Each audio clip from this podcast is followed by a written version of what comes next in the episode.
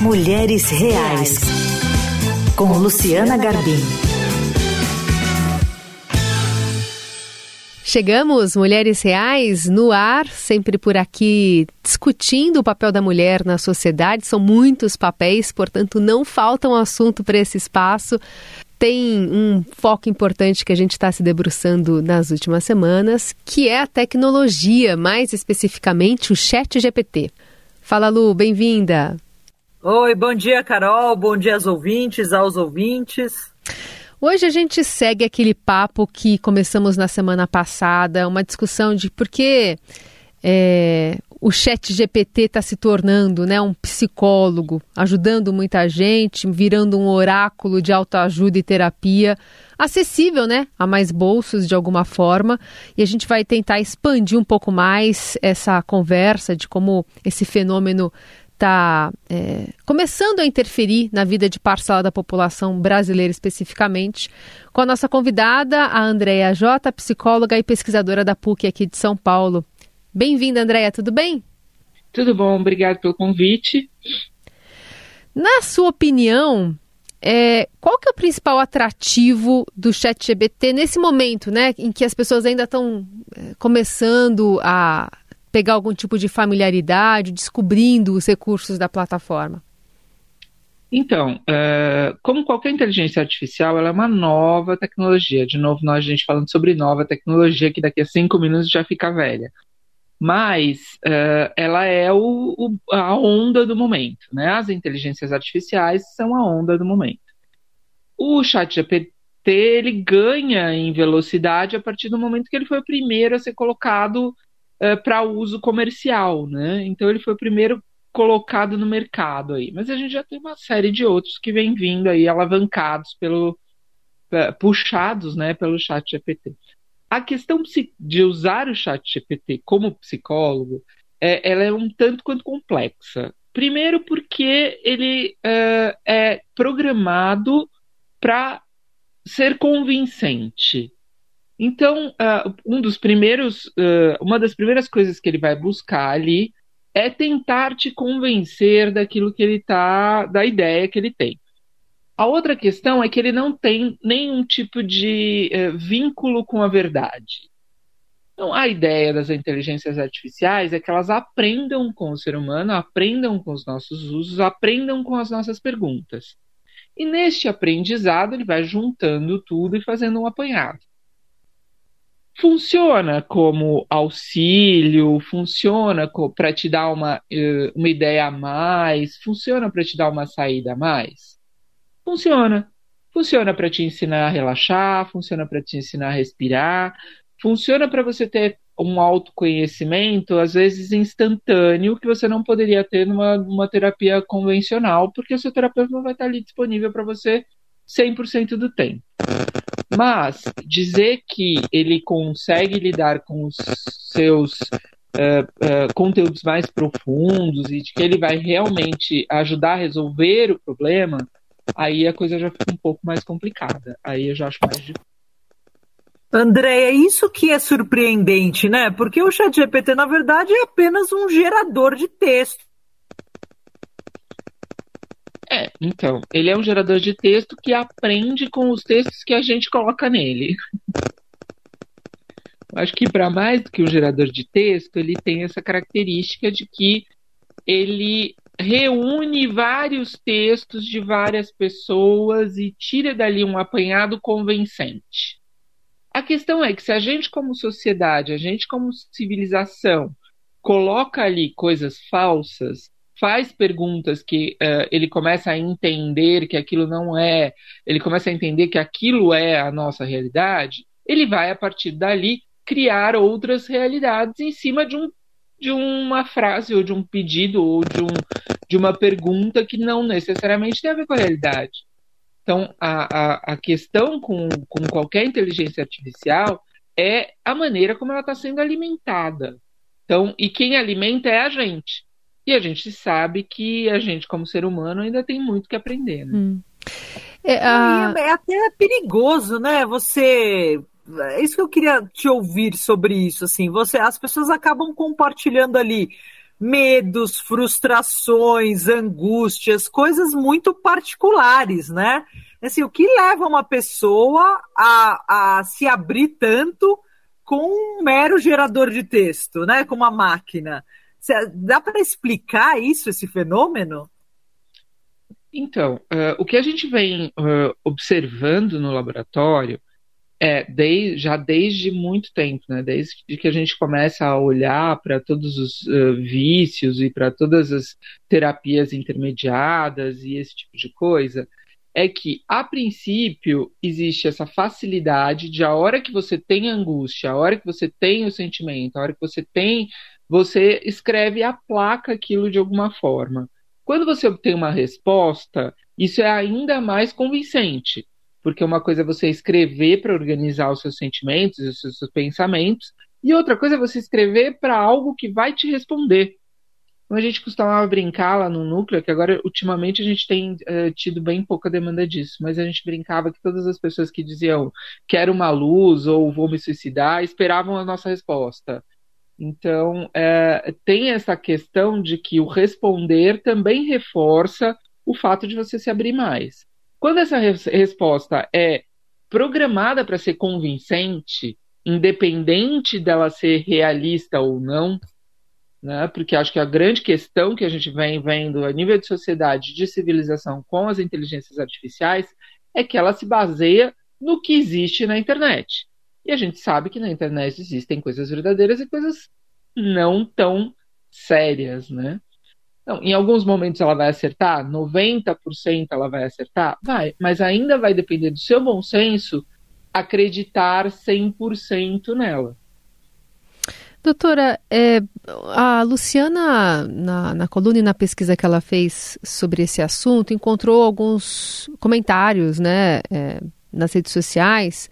Por exemplo, um que me chamou atenção. Fui desaba desabafar com o chat GPT e ele me deu razão. É um psicólogo com mais empatia que muita gente. Aí cai nessa, nessa questão que você está colocando no viés. A pessoa está querendo buscar algo que ela quer ouvir. Né? Ela está é, buscando uma resposta que ela queria ouvir normalmente e aí busca um reforço no chat GPT.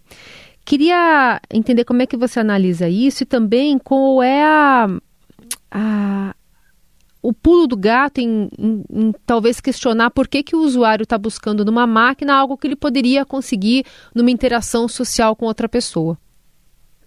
Então, é, uma das coisas engraçadas que a gente vê nisso é justamente isso, né? Quer dizer, a gente está numa sociedade narcísica onde as pessoas perguntam para um, uma máquina aquilo que elas querem ouvir, quer dizer, nada mais do que o reforço daquilo que a gente vê na sociedade. Agora, acho engraçado ele dizer, nossa, ele me disse o que eu queria ouvir, ou alguma coisa assim. É, a, vamos lá, a terapia ou a psicoterapia, ela não serve para te dizer o que você quer ouvir ela serve para te dizer exatamente aquilo que você não está vendo. Porque não existe transformação em reforçar aquilo que você já sabe. Aquilo que você está vendo, aquilo que você já sabe, você não precisa de ajuda para conhecer. O que você precisa de ajuda para conhecer são seus incômodos, são seus conteúdos in inconscientes, são aquela parte do seu pensamento que faz você atuar sem você perceber. É aquela coisa que a hora que você viu já foi. Nossa, já fiz. Nossa, já extrapolei. Nossa, já passei. Nossa, tô arrependido. E isso o chat não vai te dar. Ele, a não ser que você consiga dizer para ele que aquilo foi um incômodo. Porque senão ele vai estar tá sempre te respondendo com respostas, de novo, convincentes. Porque Remete a... a uma bolha, de novo, né? É, o que as, as pessoas buscam nas bolhas, né? Então, e na bolha não existe transformação. Uhum. Na bolha não existe impacto, não existe transformação. Basicamente, não existe melhora. Então, você não melhora um comportamento porque todo mundo fica passando a mão na sua cabeça. Você melhora um comportamento quando alguém tem coragem de te dizer o que está te fazendo mal. Então, a terapia e os processos terapêuticos e psicoterápicos, em, em qualquer linha, usando qualquer tipo de ferramental, eles vêm justamente para serem provocativos de mudança. Eles não vêm para reforçar comportamentos, principalmente aqueles que já te fazem mal. Então, eles vêm para te dar uma nova luz, uma nova maneira de enxergar as coisas. O, o, as inteligências artificiais são capazes de fazer isso? elas são capazes de te dar várias escolhas, porque elas vão estar se baseando em vários perfis de seres humanos. Então, ela vai ganhar nesse sentido de te dar uma amplitude maior. Então, opa, 90% das pessoas, se respiram pela barriga, diminuem a ansiedade. Então, se você diz eu estou ansioso, ele vai te dizer respire pela barriga, não respire pelo peito. Então, ele vai usar né, dessa máxima onde. Mas aí a gente volta para essa questão de uma sociedade que quer igualar todo mundo. Quanto mais igual for a sociedade, quanto mais os comportamentos forem iguais, mais uh, respostas coerentes as inteligências artificiais vão dar para gente. E André, acho que tem uma questão que assim, quando você vai, né, você passa por uma sessão com um psicólogo, tem, tem vários aspectos éticos, né, das terapias do mundo real, assim, a questão do sigilo profissional, sei lá, o psicólogo não vai sair por aí contando o que ele ouviu dos pacientes, né? Como preservar essa confidencialidade quando tudo está sendo armazenado ali num banco de dados de uma empresa ou de algumas empresas, né? É, o que acontece se, os, se, se, o que você conta na terapia, né, na terapia entre aspas ali do chat GPT for depois acessado e hackeado, né? Como que você vê esse risco, assim, da inteligência artificial ganhando um espaço cada vez maior e, inclusive, assim, nesses imensos bancos de dados agora estarem armazenadas essas angústias, esses traumas, esses sentimentos das pessoas? Então, isso pode impactar em toda, como toda, te, toda tecnologia, né, que a gente chama de exponencial, ela é muito rápida, ela entra e aí depois que dá a besteira é que a gente vai ler, botar uma lei em cima. Né? É, primeiro a gente usa bastante, a gente é usado meio de rato de laboratório, e a hora que dá uma, um, algum problema muito grave, aí sim é que a sociedade a nível uh, legal, judicial, vai tentar legislar em cima e dizer que, o que pode e o que não pode muito perigoso. A gente já vem falando sobre isso, principalmente na, na, no armazenamento de dados de crianças. Você pode ter uma criança que, que na infância fale ou na adolescência fale ou haja de uma maneira uh, que não aceita na sociedade. De repente aquilo vai ficar armazenado e quando ela for procurar emprego na vida adulta, aquilo pode ser acessado. Uh, a gente está dando ali uh, um, um, momento da vida para a inteligência artificial, só que para a inteligência artificial aquilo é eterno. Vai ser tabulado e vai ficar ali vinculado a você para todo sempre. Então, uh, casos de, de, das empresas poderem, de repente, acessar isso num próximo futuro para tentar uh, definir perfis de profissionais que eles querem. Existe uma série de problemas com os dados armazenados que a gente não tem legislação, principalmente aqui no Brasil. Ainda lá fora, as coisas são um pouco mais sérias. Aqui no Brasil, a, a, gente não tem legislação que legisle sobre as coisas mais básicas, como uh, pedofilia ou tráfico de, de pessoas e, e, esse tipo de coisa. A legislação legisla, mas uh, não consegue, mesmo que você ponha a lei, você não consegue pôr em prática. Então, se mais tarde você vai sofrer com aquilo que você colocou ali, uh, você não vai ter quem te defenda. Bom, assunto que a gente deve ainda tratar, né? Mas um panorama geral sobre a inteligência artificial que está sendo usada como psicólogo, né? Como uma forma de teatro. Vamos ter que falar com a Andréia várias outras vezes, pelo é, jeito, Carol. Pelo jeito, acho que sim. Doutora Andréia Jota, psicóloga e pesquisadora da PUC aqui de São Paulo, obrigada pela conversa e pela participação, viu? Imagina, obrigada, Andréia. Estou à disposição se vocês uh, quiserem uh, uh, aprofundar o tema. Boa. Bom, Lu, a gente convida os nossos ouvintes a participarem, mandando as suas dúvidas e perguntas, suas aflições também aqui para. E até contando interagir. se já procuraram o Chat GPT para alguma coisa, né? Exato. Não só para questões psicológicas, mas para outros tipos de questões também. É isso. É, eu diria que é um bom treino. Ele é divertido, é um bom treino. é legal conversar com ele. Boa. Até semana que vem, Lu. Até semana que vem. Boa semana para todo mundo. Tchau, meninas. Obrigada. Boa semana.